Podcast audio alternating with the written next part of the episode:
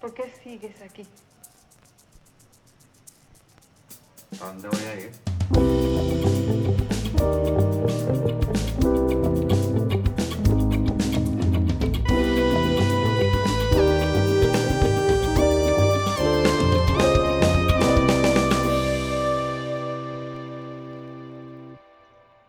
Buenos días, tardes, noches para usted y buenas noches para nuestro invitado. Bienvenidos a Cómo Llegamos Aquí, un espacio semanal donde hablaremos paja de distintas experiencias de venezolanos fuera del país. Rafael y yo demostraremos en cada episodio nuestra ignorancia sobre, sobre diferentes países del mundo y opinamos sin fundamento alguno sobre las experiencias ajenas de emigración. Así es, Luis, muchas gracias y muchas gracias a todos los que nos han escuchado los, los episodios pasados, que nos motivan a, a seguir haciendo esto. Hoy eh, tenemos un episodio especial, se encuentra con nosotros Leo Rondón, lo pueden conseguir en las redes sociales como Leo Rondón 4. Leo eh, vive, ha vivido en, en Europa desde hace mucho tiempo, eh, actualmente vive en Barcelona, sin embargo, eh, estuvo siete años viviendo en París, Eh, París en Francia, todos conocemos la ciudad, sabemos de la Torre Eiffel, del Museo del Louvre, todos nos hemos tripeado un, eh, un pan francés y, y un croissant. Leo es músico, es un excelente cuatrista, multiinstrumentista, arreglista, compositor, productor, eh, productor que eh, ha fusionado muy bien la música venezolana con la música académica, eh, haciendo su- el trabajo de esparcir nuestra música en Europa, eh, y ha colaborado con muchísimos much- músicos venezolanos como Alexis Cárdenas, Oscar Barrada, Cristóbal Soto. Pueden escuchar el- su proyecto de La Preyata, también Ávila Quartet y un montón de cosas que eh, esta introducción sería súper larguísima. Bienvenido, Leo. Hola muchachos, ¿cómo están? Muchas gracias por la invitación. No, gracias a ti por, por, por atender a nuestra invitación y, y- y- y permitirnos conocer un poco más sobre, sobre tu experiencia. Muchas gracias, muchas gracias. Mira, te confieso primero que nada que es la primera vez que hago una cosa de estas, así que yo me guío por lo que ustedes me pregunten. Perfecto, que igual es nuestra primera vez, así que no, no, tam- estamos en la misma, estamos en la misma. Perfecto. Bueno, la idea de este podcast es básicamente tener los insights sobre ciudades del mundo desde un punto de vista de alguien que ha migrado y desde la óptica, óptica venezolana, es decir, con humor. Así que sin más preámbulos y porque realmente no tenemos más nada que decir, empezamos con la pregunta. Leo, cuando eh, allá en París, cuando uno va a una panadería, uno puede decir, eh, deme un pan de aquí o en, ve- en vez de, de decir un pan francés. Chamo, qué fuerte. Este, yo no sé por qué en Venezuela a ese pan pequeñito le dicen pan francés. no tienen... Ese pan, ese pan en Francia no existe. O sea, el no, pan eh, es el conocido, el que es realmente el pan francés, es lo que llaman la baguette, que Ajá. quiere decir que se traduce al español en baqueta, es igual a la canilla. Sí, Ese es el pan francés, la canilla. ¿Me explico? Pero el pan francés, ese chiquitito que te venden en la panadería los portugueses allá, es lo más portugués, no sé por qué le decíamos francés. pero- sí. Pasa que es rarísimo porque es un, un- le compras un portugués, un pan francés que no es francés. Y también Sí. hay el otro, el campesino, que es el que yo veo que se parece más, por ejemplo, el que venden aquí en España. Entonces, es como Ajá. raro. Exacto, pero es que el- en Francia tiene una particularidad que, bueno, yo creo que casi toda Europa la tiene, pero es que en Francia el panadero no es cualquiera, es una persona que se graduó en una universidad de panadero. Mm, graduó en una universidad y es el maestro carnicero, le maître boucher o le maître pa- panisier o pâtissier, ¿sabes? Son las personas y lo estudian y entonces cada vez que tú vas a una panadería tú te das un lujo porque te, hay- a un precio muy asequible para como vives ahí, te comes un montón de cosas que son realmente muy, muy ricas. Ah, buenísimo. Claro. Eh, en tanto tiempo en Francia, ¿qué otras ciudades conoces y específicamente en qué se diferencia, por ejemplo, el, el francés parisino del, del francés de, como diríamos en, en otros lugares de provincia o de, o de otro lugar, ¿no? E- Eso es, eso es algo que, que una vez me hizo sentir súper orgulloso, ¿sabes? Porque cuando logré entender a alguien que hablaba de Mar- que venía de Marsella o que, que vive en Marsella y tiene el acento marsellés, lo logré entender por el teléfono y dije, coño, hablo francés ya. Bueno. Porque es difícil, o sea, el- el así como los maracuchos tienen su acento igual que los caraqueños, ustedes y yo que soy yaracuyano de nacimiento, pero gocho de, de corazón porque fue más tiempo el que viví en Mérida que el que vivía en Yaracuy. Este, eh, eh, lo mismo existe en Francia, lo mismo tú- tú- el parisino, bueno, de hecho ya el parisino El acento parisino, tiene, la, París ya tiene, es igual que Caracas, tiene varios acentos. Porque tú preguntas Ok. en Caracas, mira, este, tú estás en, en do- qué sé yo, en, en Altamira y vas a preguntar eh, cómo haces para llegar a la avenida Francisco Miranda y le dices a una muchacha, señorita, disculpe, me da, eh, me dice por favor cómo puedo llegar para la avenida Francisco Miranda y te dice, oye, vale, no sé. De verdad, si tomas esta o tomas la otra, ahí pasa algo, ¿no? Pero si se lo preguntas a alguien en el paraíso, ¿cómo llegas a la madriguera? Coño, el mío, ¿qué pasó? Y ya te, te va otro acento, ¿no? Claro. Se- existe el- exactamente lo mismo, el acento cifrino, que es comiquísimo. Yo me acuerdo de mi esposa cuando, vive, cuando vivíamos en París, ella se moría de la risa porque la diferencia es grande. O sea, el, el cifrino, el que vive cerca de la zona de la Torre Eiffel, ¿verdad? Que es la zona cara, el 7 el, el, el 7 o el 8, que son los municipios. Il te parle comme ça, tu vois, écoute, euh, en fait, euh, y al final, euh, euh, Claro. Te sientes viendo una película ahí en blanco y negro y tal. En fait, le plus important, euh, tu vois, je sais pas, en fait. en cambio, hablas de donde yo vivía, porque, a ver, que yo vivía en el gueto. París es caro, tíos. Claro. Yo vivía en el gueto y dice, eh, wesh, ¿cómo quoi? ¿Qué si veux, quoi?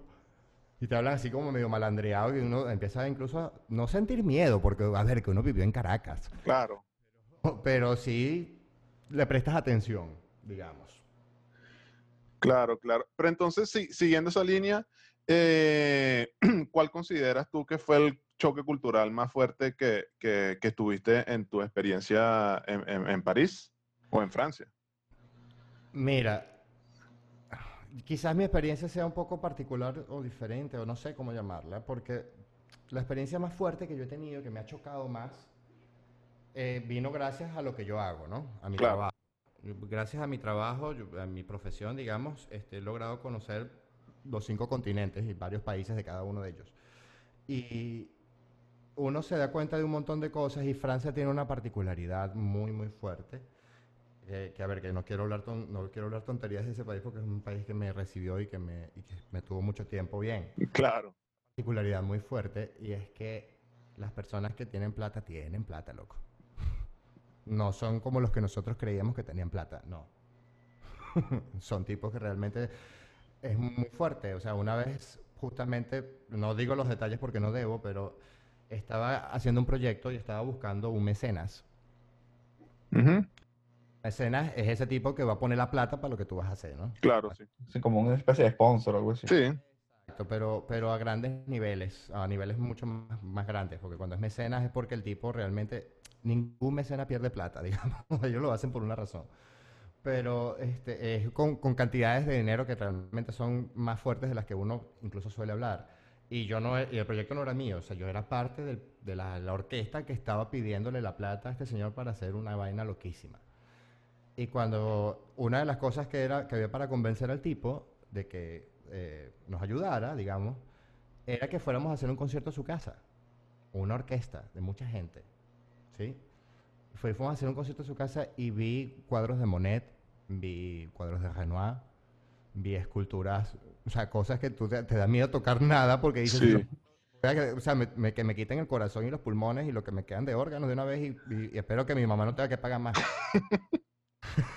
¿Me entiendes? Porque, eh, y eso me chocó, me chocó porque es una realidad muy fuerte con respecto al resto del país. En- en- aunque no lo creas, lamentablemente, y bueno, sí, gracias a la situación de los refugiados y todo el problema mundial, París sobre todo es una ciudad que, que tiene mucha gente en la calle, mucha gente viviendo muy mal. ¿Ves? El contraste es muy fuerte. Cuando tú sales de esa casa, de haber tocado un concierto en esa casa y te montas en el metro y vuelves a la realidad de un solo golpe. Porque, a ver, que yo no iba a pagar un taxi, ¿sabes? No, Fuerte. Y entonces te montas en un metro y ves la realidad otra vez y dices, coño, o sea, no es tan primer mundo como, como uno pensaba, ¿no? Pero te hace sonar así como que aquí pasa algo, porque ahí está ese desequilibrio tan, tan Hay- heavy, ¿no?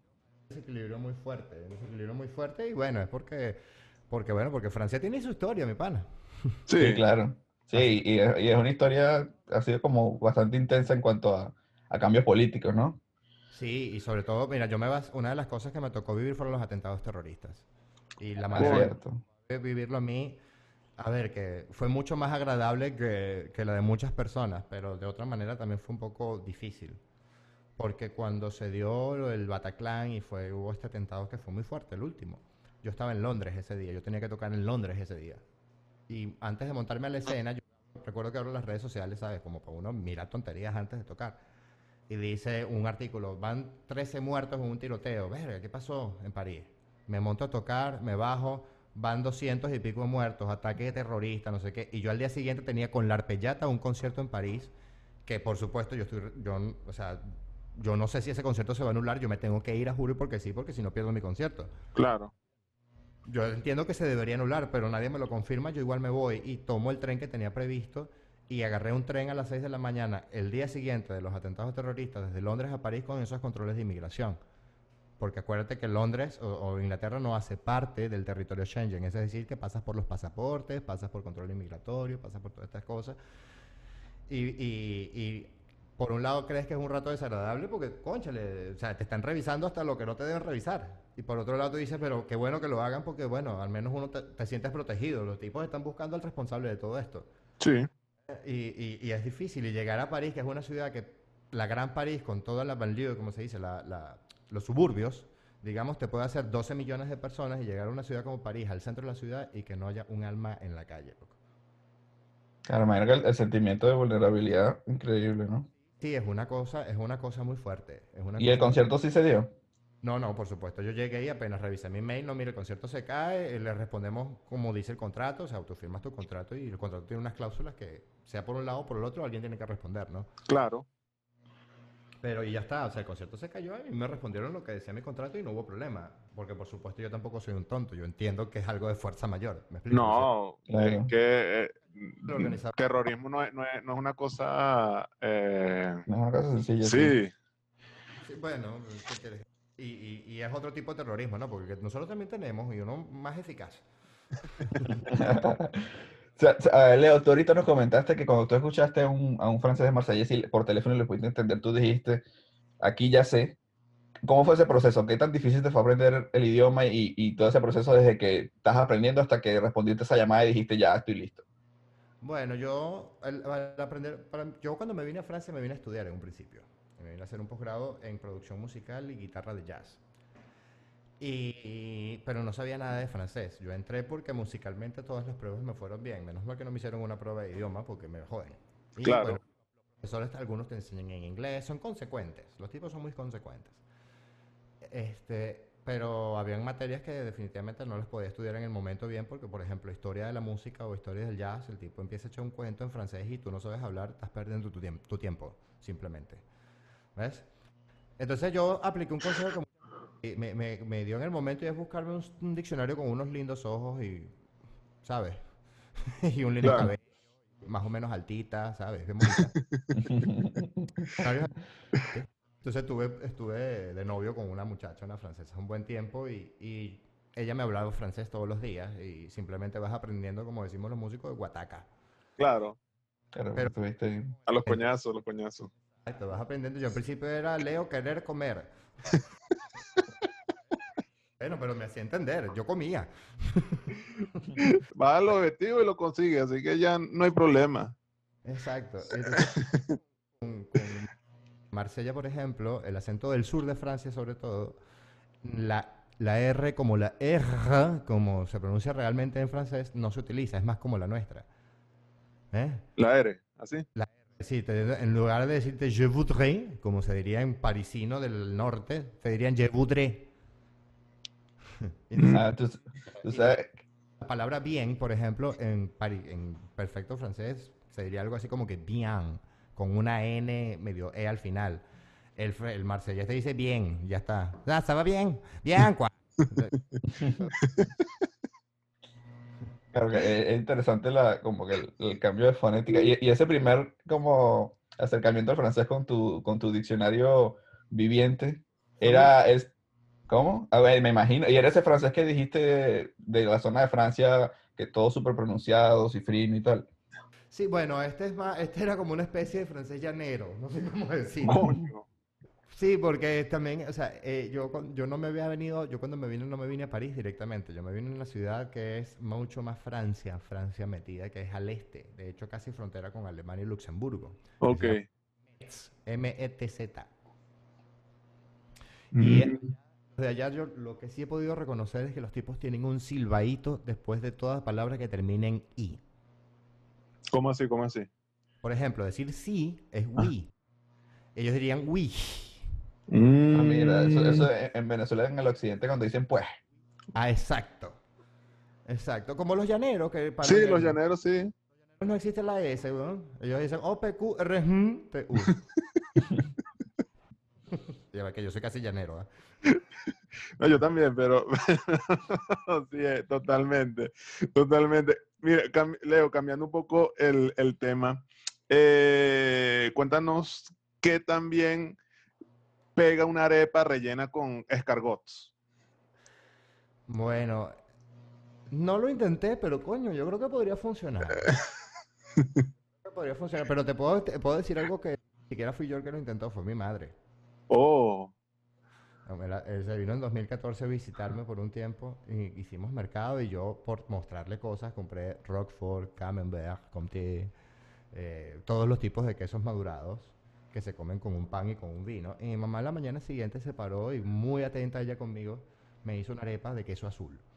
wow. Coño, coño, pero eso es bien intenso. Sí, porque imagínate salir de la ducha y el queso azul caliente con el olor tan fuerte. O sea, cuando yo te digo el Roquefort, no es el Roquefort que uno consigue en un supermercado cualquiera. Es un Roquefort francés hecho artesanal. Esa vaina tiene hongos y nada más tú abres la nevera ya tú dices, verga, esto está hediondo.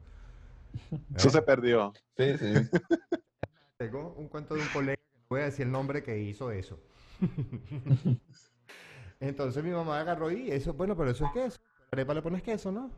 Y le puso Como si queso. fuese guayanés. Sí, exacto, porque de paso le puso en cantidad, ¿no? Coño. Dios, porque no estaba mala, estaba bien buena. Coño, pero de- debió haber sido una arepa bien cara porque eso no es... Bueno, sí, bueno, tú sabes que es una arepa cara aquí, una arepa de queso. Eso sí es caro aquí. Ah, claro. ¿De queso qué? De queso guayanés. Ah, ah, no, por supuesto. Y sobre todo para el francés, porque el francés, para el francés el queso solo puede ser madurado. Un queso como el nuestro, así guayanés o de mano, que es un queso blando, joven. Ujú. A ellos eso no es queso, eso no se le puede llamar queso. ¿Cómo se te ocurre llamarle queso a eso? O sea, tiene que tener por lo menos unos cuantos años ahí. No, unos cuantos años y unas cuantas especies ahí cultivadas para que sea considerado queso. Sí, especies de fauna y de flora. que- Leo, eh, cuéntanos cuál es tu palabra o jerga favorita en francés. Hay varias. Pero la una, expre- una expresión de sorpresa. Como decir para nosotros, a la verga. Así con esa sorpresa que, coño, ¿qué pasó aquí? Ellos dicen, oh, la vaca. Coño. Dicen, oh, la vache. es muy común allá. Y, y otra, un dicho que nunca se me va a olvidar y que me lo quedé para siempre, es que un francés te dice siempre, cuando tienes que tomar una decisión fuerte, te dicen, on change pas une équipe que gagne. No cambies un equipo que está ganando. Mm, como que deje Sí. quieto lo que está quieto. Sí. Si estás ganando, si estás tranquilo, no te pongas, eh, piénsatelo bien. O no lo pienses, quédate ahí ya. O sea, tranquilo. no te pongas a inventar lo que te he inventado. Eh, ahora cuéntanos un poco eh, qué tal ha sido la influencia que ha tenido tu vida en Europa en, en la forma que, que de verdad ha- has concebido la música. Mira, pana. Desde ya el contraste Francia-España todavía me está costando adaptarme, honestamente. Porque el francés, yo cuando vine, cuando llegué a Francia, pues me tuve que someter a una reeducación.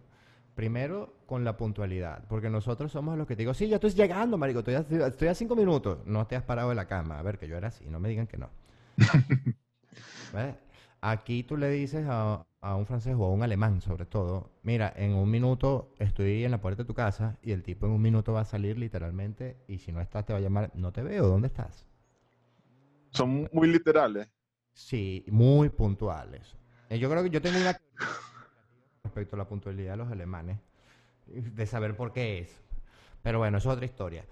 Entonces tú te, te tienes que someter a esa reeducación porque uno latino es desordenado y aquí no son desordenados. A mí, en, a mí en- cuando yo trabajaba con la música en Venezuela, la fecha con mayor anticipación que me daban tenía una semana. Mira, que el miércoles sale un tigre en Corbanca con no sé quién.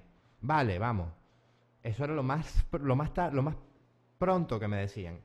Yo ahorita mismo tengo agenda del 2023-2024. Ya marca- Wow. ¿Me entiendes? Ya yo sé que en tal fecha del mes tal yo voy a tener que estar en tal sitio porque tengo que hacer un concierto. ¿Me Pero entiendes? me imagino lo- los ensayos así súper organizados y tal. No, de hecho es tan organizado que no hay ensayo. Coño. Montado. Tienes que, cada quien tiene que saber su peo, si no, mal. La Arpellata, por ejemplo, la Arpellata es una orquesta buenísima, yo he aprendido mucho, pero es una orquesta súper exigente. Su directora es una austriaca, una mujer vienesa, con esa cultura austriaca, ¿sabes?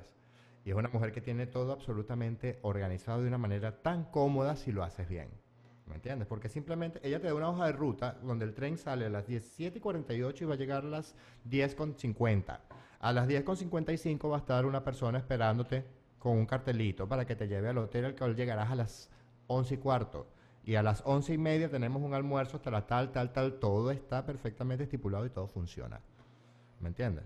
¿Por qué? Porque cuando tú mueves una orquesta eso cuesta plata. Tienes que mover los músicos, son hoteles, Ujú. son un montón de cosas. No puedes botar la plata. Claro, es, Entonces, es- todo es una administración, sí. Sí, eso es administración. Entonces, ¿y qué pasa? Yo me pelo un ensayo porque, bueno, porque me fui de parranda, tal, y me quedé dormido. Eso se va a ver reflejado en mi salario. Sin Claro, duda. no es que por el ratón voy a llegar tarde a tal vaina y tal. que eso no es problema de nadie. Eso es problema Sí. tú. Y, y, y si la cagas, la cagaste. Y ya, ya te, te fastidiaste la vida. Entonces, es una cuestión de ser profesional, no solo como músico, que aprendas a tocar tus instrumentos bien, sino profesional en todo sentido. Tomar en cuenta que no es porque sea música, no lo vas a tomar en serio. Es tu trabajo, tienes que tomarlo muy en serio. Correcto. Claro. Leo, noso- ah, siguiendo en esa misma línea, nosotros sabemos que tú usas un 4 fabricado por un luthier francés que es Matías Caron, no sé si lo pronuncio bien. Matías. Este, Matías Caron. Este, ¿cómo, cómo fue la experiencia de la construcción de un instrumento tan venezolano con ese luthier y el proceso de, o sea, que, que viviste con él? Eso fue una cosa muy loca. Eso me, yo lo conocí a él por, por primera vez, digamos que, que, que es redundante, ¿no? Yo lo conocí a él en el año 2011. Y era un fanático de, bueno, él es realmente, su especialidad en la lutería son las guitarras francesas, que es la que llaman la guitarra manouche, que es una guitarra muy diferente a las guitarras que todos conocemos.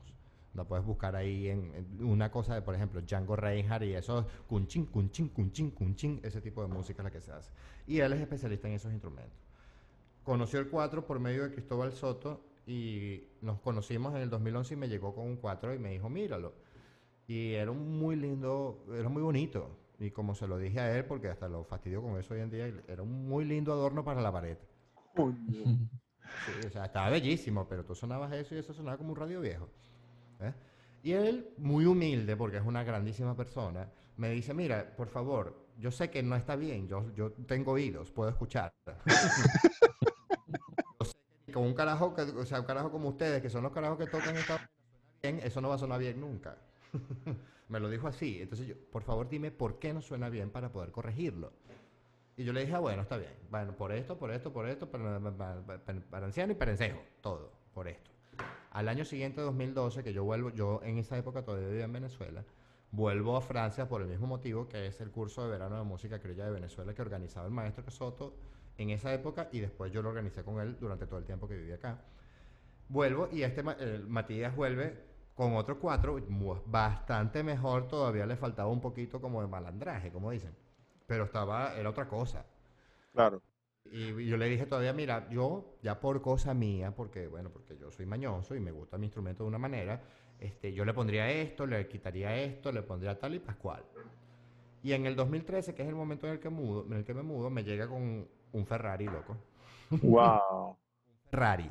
O sea, que es la mejor. O sea, yo he tenido buenos cuatro, he tenido la suerte de poder adquirir buenos instrumentos. Yo tengo una colección en Venezuela que todavía tengo 14 allá que no sé qué voy a hacer con ellos. ¿eh?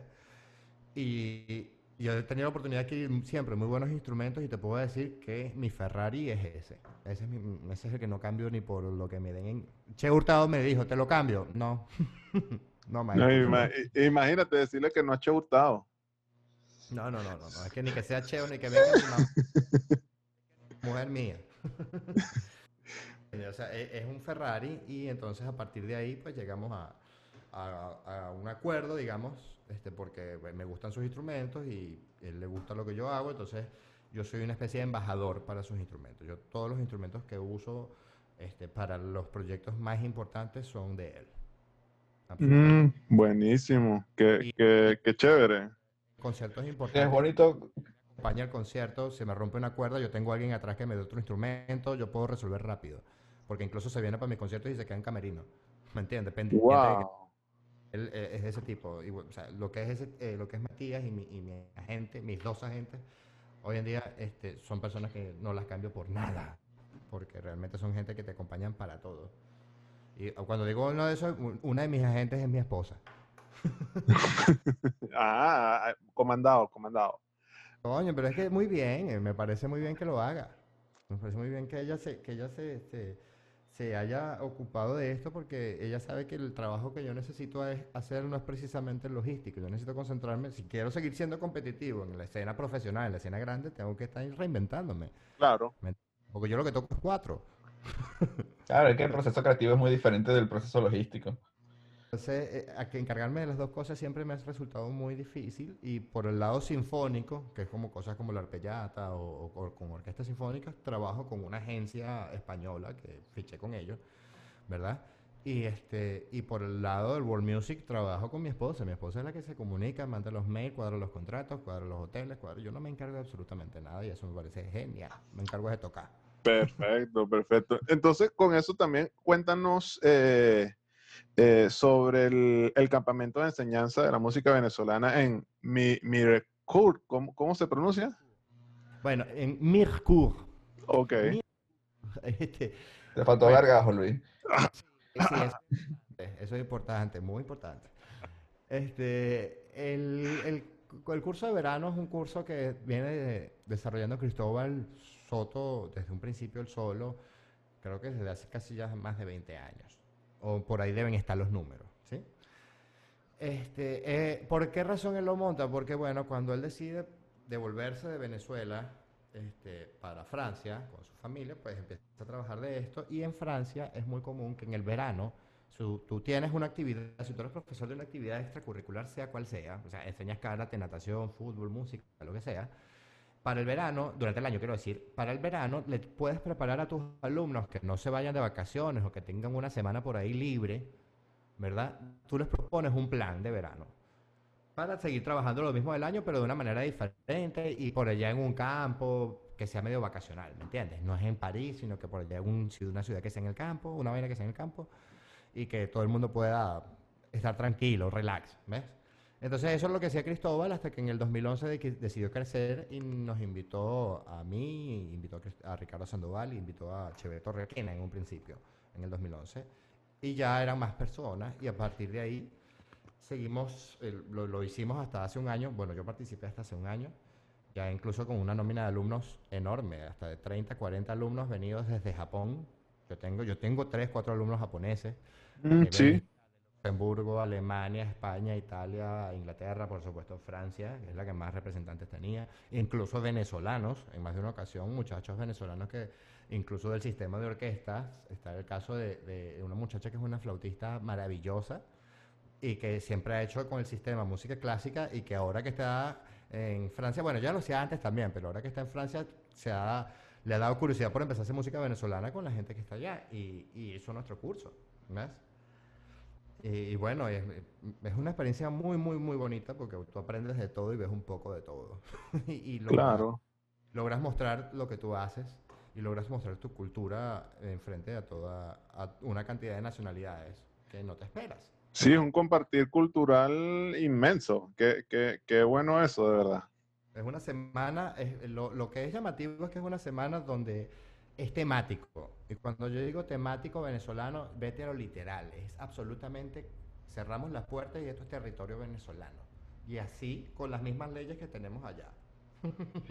¿Ves? Cambian las cosas. Es decir, ¿por qué es llamativo? Porque, bueno, en las mañanas nosotros les ofrecíamos normalmente una clase de técnica, por ejemplo, las personas que venían a aprender a tocar guitarra de la manera venezolana, entonces tenían una clase de guitarra conmigo. ¿Verdad? Y después de eso, entonces en la tarde se reunían ellos a hacer música en grupo y en la noche era el compartir, pero a la venezolana, con un café muy sabroso que llaman diplomático, ¿verdad? en tacitas de café muy sabroso que llaman diplomático. Normalmente solía ser hasta algunas largas horas de la noche, ¿verdad? Y la gente que vive acá no está acostumbrada a una rumba así. No. ¿Entiendes? Largas horas de la noche son muy largas horas de la noche, donde definitivamente tú también como profesor es fuerte, porque tú te acuestas tarde, 4 de la mañana, 5 de la mañana, y a las 7 tú tienes que estar levantado con los ojos fresquitos porque vas a dar clase. Claro. Que él puede llegar tarde, igual lo voy a regañar si llega tarde, pero a ver, que el que paga, el, el que está pagando por venir es él, y es la, él, él es el que quiere disfrutar de esto, y decidió disfrutarlo de esa manera. Yo tengo que dar clases sí o sí. Y me acuerdo, el último que hicimos tuvo Miguel Ciso, y Miguelito Ciso es un gran amigo también, que Buen, buen cuatrista, sí lo, sí, lo, sí lo conozco. grandísimo. Bueno, acaba de ganar el Grammy, loco ese con un disco que no tenía como carajo se lo ganaran. Es demasiado bueno. Y entonces, este, con Miguelito estuvimos haciendo el curso y los dos siempre nos íbamos a acostar tarde, coño, lo volvimos a hacer, compadre. Mañana nos acostamos temprano. Así pasamos la semana diciendo que mañana nos íbamos a... Me acuerdo que yo llegué a mi casa después que se acabó todo y una pizza. Me acuerdo que me metí en una de esas, de esas, glo- de esas globos, ¿sabes? Ajá. Sí. Y me pedí una pizza familiar con pollo frito, papa frita y todo lo que fuera frito. Y me comí esa pizza y caí hasta el día siguiente. Y yo había llegado a mi casa a las 4 de la tarde. No. Ah, bueno. Ah, no, fue una locura, no me acuerdo. Pero se pasa muy bien. Y se aprende, se enseña la música venezolana. Y ya hoy en día, por ejemplo, ahorita tengo una muchacha que es la principal, perdón, ella hace parte de la fila de los segundos violines de la Orquesta Nacional de l'Île-de-France, una de las orquestas sinfónicas más importantes de Francia y de Europa. La muchacha vio clases de improvisación en música venezolana conmigo y ahorita va a grabar su disco de música venezolana y es francesa. Se llama Marie. Ah. No, no, vas, no vas a escribir el nombre para, para, para investigar. No, y también cómo se escribe, porque lo pronuncias también. ¿no? Eso, eso, eso. Sí, bueno, ahorita- ma, te lo voy a poner aquí en el chatear. Ahorita, ahorita que comentas eso de, de que hacen esa especie de aislamiento y que todo es venezolano y toman ese café espiritual que mencionaste, Sí, muy, muy- este, ¿qué, qué tan fácil o difícil es conseguir en, en Francia, en París, eh, todos los instrumentos, ¿no? La harina, el café, eh, para, para lanzarte toda esa experiencia? Mira, no es difícil, pero tampoco es... A ver, mucho, es mucho más fácil en España, sin duda. Pero tampoco Sí. es tan difícil. Hay sus tiendas, en Francia hay sus tiendas que si sabes dónde consigues, lo consigues todo. Yo tuve la suerte, normalmente la, la harina pan no te la venden en un supermercado como si pasa en España. La harina pan tú la consigues en tiendas que, lo que uno le llama los paquis, pues, o sea, la, la- la alimentación general se llama ya.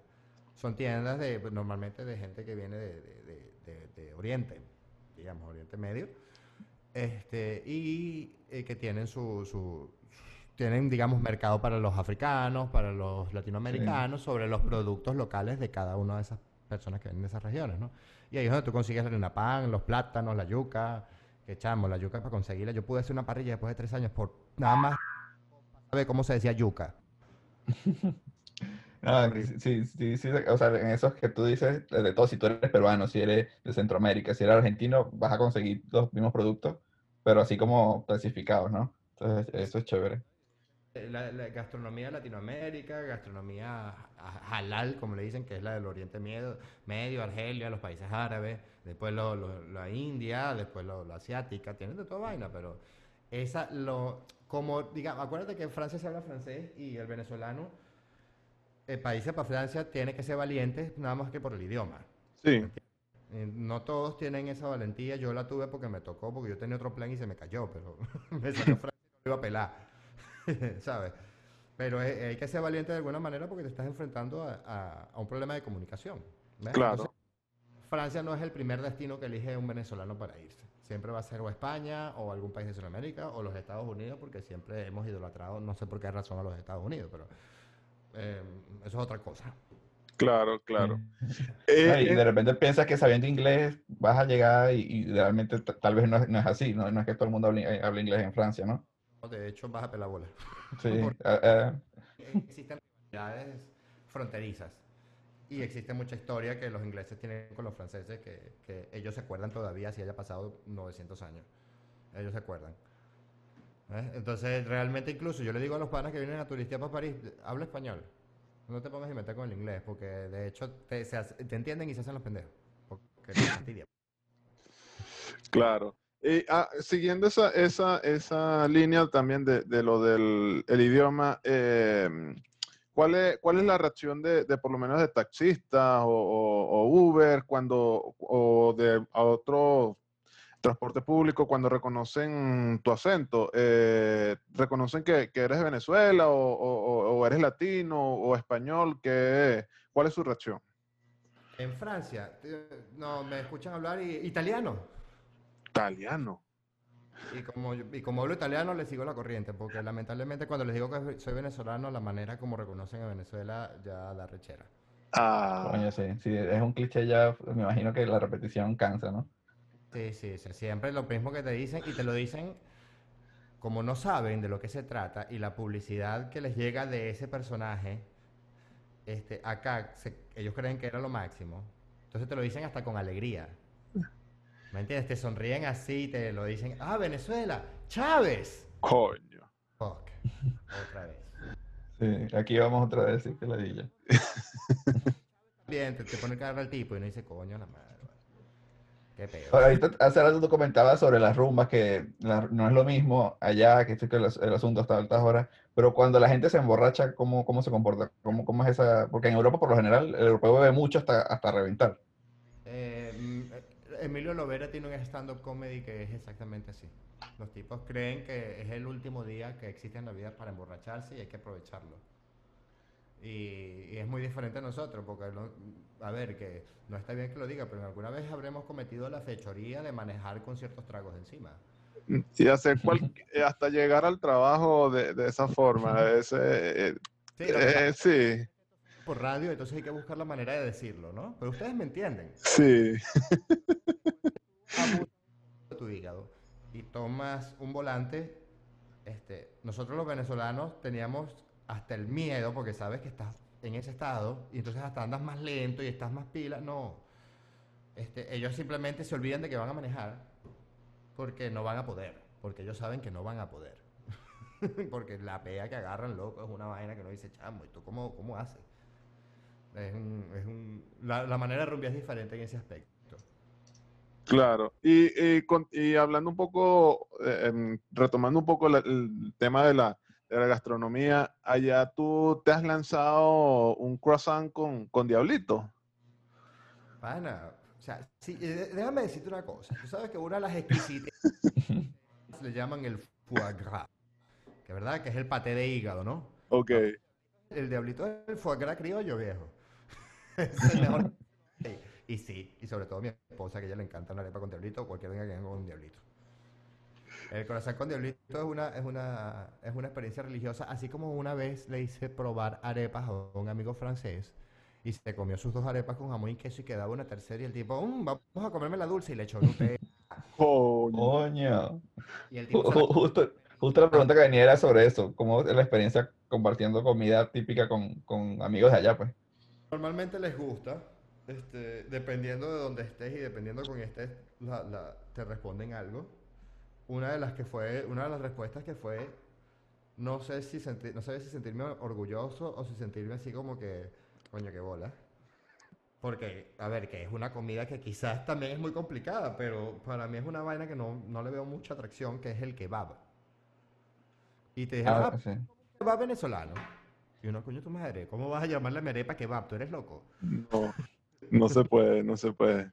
Me estás insultando, brother, pero al final no le podías decir nada y tú- me sentí mal. Ok, Leo. Bueno, ya hemos llegado al final y, y a la, la que es la mejor pregunta de todas y a la que casi nunca nos hacen.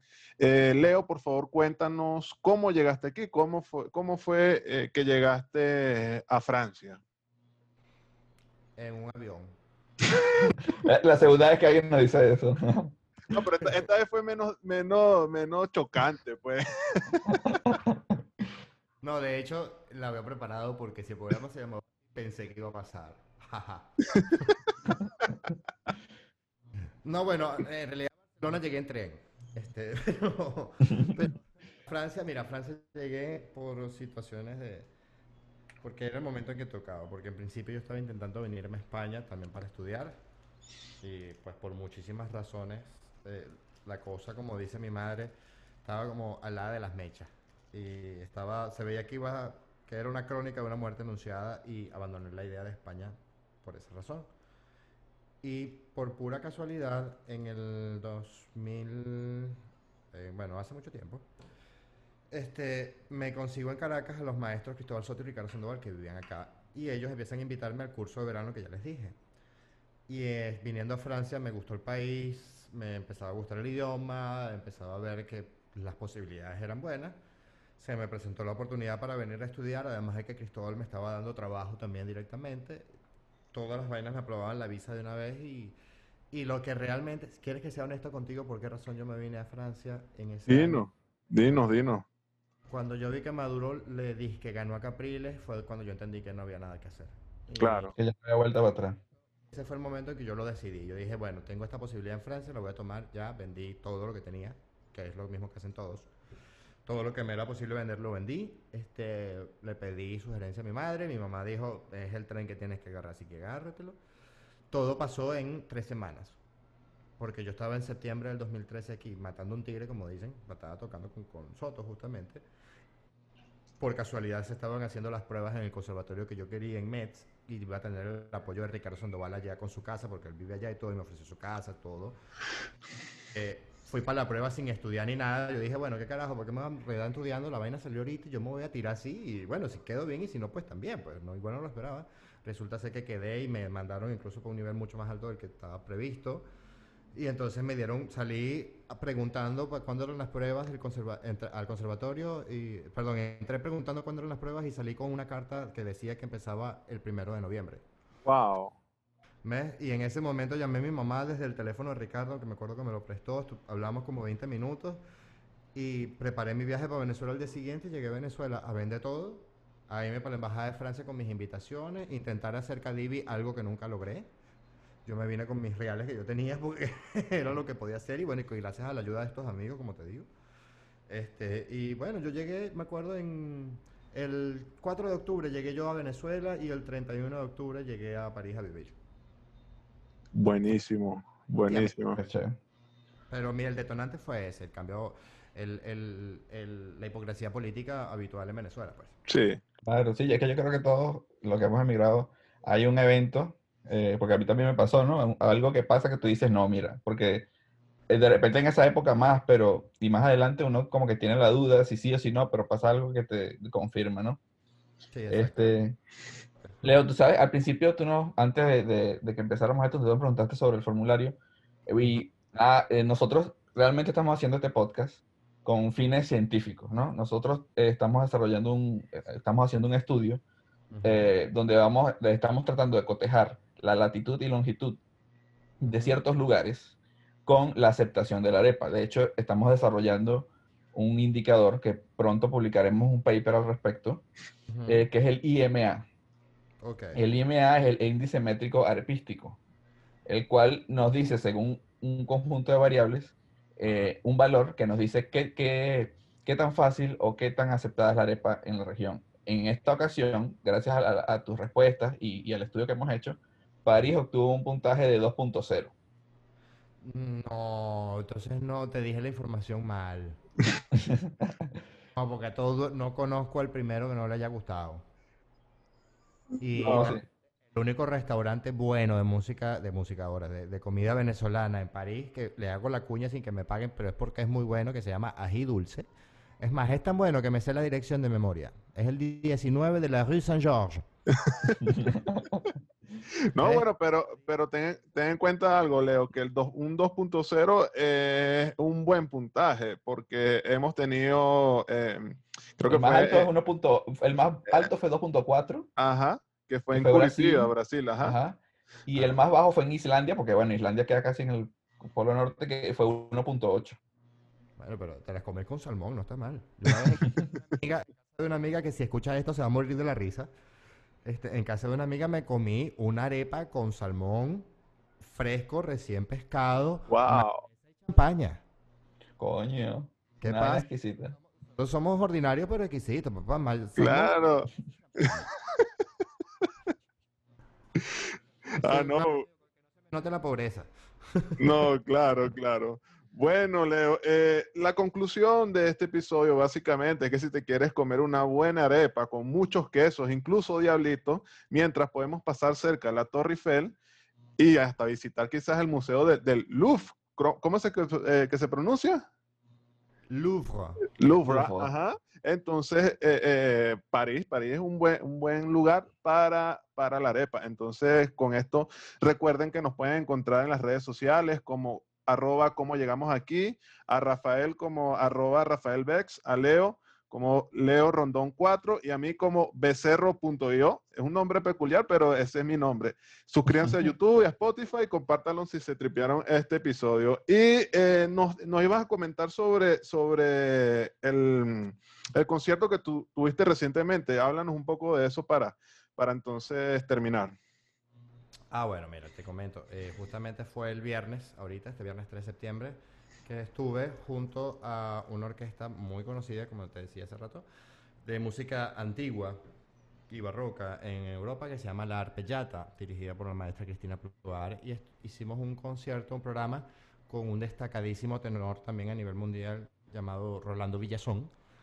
Eh, un programa en la sala del Palacio de Garnier de París, es la sala de la Ópera de París y es una, es una de las mejores salas, una de las salas más hermosas del mundo, es como yo lo veo, con un plató que el, digamos que la, la imagen del techo es una obra de Marc Chagall, que incluso se dicen, escuché cuando estábamos allá, que se dice que tienen secretos Illuminatis guardados en esa obra. Muy capaz, muy capaz, ¿por qué no? Sí, sí, es muy probable porque de ahí viene todo eso, ¿no? Pero, este, bueno, es una, es una sala importantísima y que estoy súper contento y súper orgulloso porque es la primera vez en la historia que un cuatro venezolano suena en la sala de la Ópera de Garnier de París. Eh, Que era es una, es la única sala que faltaba. Wow, no, Qué buenísimo. bien, qué bien. Desde mi experiencia, ¿no? Porque yo no sé si también, sé que en Garnier es la primera vez, pero en las otras no sé si habías pasado antes, pero ya lo, logré- lo- se había logrado con la, eh, la Salle Gaveau, que era, es una de las salas también mucho, muy importantes en París, y la gran sala, que es como el Teresa Carreño para ellos, que es la Philharmonie. Hicimos un concierto con la maestra Alondra de la Parra sobre la fuga pajarillo del maestro Aldemaro Romero, junto a Alexis Cárdenas, por supuesto, y Recoveco. Y, me siento bien, eh, realmente es porque mi deber como venezolano y desde donde puedo hacerlo, que es la música y la música sinfónica, que es lo que, a lo que más me dedico, digamos. Este, mi deber es tratar de hacer que el cuatro suene y que Venezuela, se- que se sepa que Venezuela existe. Claro. Y, y- y me siento orgulloso realmente y me siento contento porque lo logramos.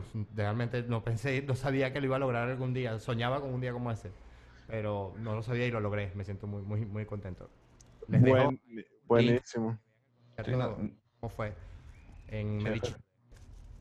Sí, sí, Eh, no, nosotros claro. súper súper felices de compartir contigo y de conocerte.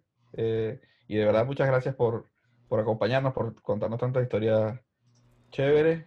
Y nada, de verdad, eh, muy agradecido. No, gracias a usted por la invitación, de verdad. No, buenísimo. Entonces, vamos a dejar el link del concierto eh, en nuestra descripción para que los puedan escuchar por un tiempo limitado, me- nos comentaste, ¿verdad? Sí, sí, ah, eh, normalmente va a estar, mm, creo que un- dos meses eh, disponible gratis. Luego, porque solo no, no está en YouTube, quiero decir, está en Claro. la página de la televisora que es Medici TV. Este, ah, porque fue la, la, la televisora que lo produjo, digamos. Entonces, Claro. la página de Medici TV va a estar gratis durante dos meses y luego pasará al plan pago de suscripción, igual que Netflix, digamos. Sí. Bueno, de verdad, muchas gracias, Leo, por, por, por contarnos todas esas experiencias tuyas. Y, bueno, nos vemos la próxima semana con más información poco confiable sobre algún otro lugar del mundo. Hasta luego. Igualmente. ¿Por qué sigues aquí? ¿A dónde voy a ir?